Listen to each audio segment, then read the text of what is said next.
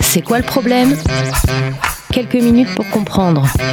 Sur Delta FM, la radio du LP2I.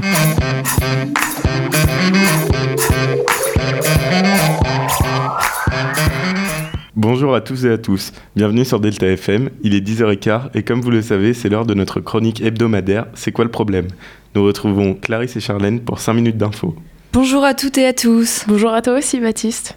Charlène, quel thème allons-nous aborder avec nos auditeurs en ce 12 janvier 2022 eh bien Clarisse, figure-toi qu'il y a 200 ans, au 19e siècle, la Grèce entamait sa démarche vers son indépendance.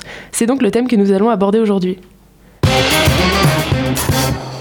Tout a commencé en mars 1821 lorsque l'archevêque de Patras fait un appel à la rébellion. Suite à ça, le 12 janvier 1822, plusieurs centaines de Grecs ont formé une assemblée à Épidore, dans le Péloponnèse, pour tenter de proclamer leur indépendance et ainsi, et ainsi ne plus être sous la tutelle de l'Empire ottoman. Il faut rappeler que cet empire est turc et qui domine déjà depuis le XVe siècle. En effet, il est sûrement utile de le souligner. Continuons. Après deux semaines de délibération, ils proclament leur indépendance et appellent les nations chrétiennes à leur secours. À partir de ce moment-là, ça a été le point de départ d'une dure guerre d'indépendance contre les Turcs qui durera jusqu'en 1830 les Grecs reçurent l'aide de nombreux volontaires étrangers, notamment les Philhellènes, qui comportaient des libéraux britanniques comme Lord Byron et le français colonel Fabier, et remportèrent des succès sur les troupes du sultan, sultan qui est un monarque musulman. Byron débarqua avec les armes fournies par les comités philhellènes européens le 4 janvier 1824 à Mossolonghi, situé au centre-ouest de la Grèce. Sa mort en avril fut un important signal de prise de conscience de la situation grecque à travers toute l'Europe. Le 6 juillet 1827 a lieu le traité de Londres. La France, le Royaume-Uni et la Russie l'ont signé. Ainsi, la Grèce a finalement été reconnue comme un État à part entière. Il faut savoir que l'Autriche et la Prusse n'ont pas souhaité prendre part aux négociations. Une médiation est instaurée pour essayer d'apaiser les tensions et calmer cette guerre sanglante, mais rien n'y fait. L'Empire ottoman ne veut faire aucune concession.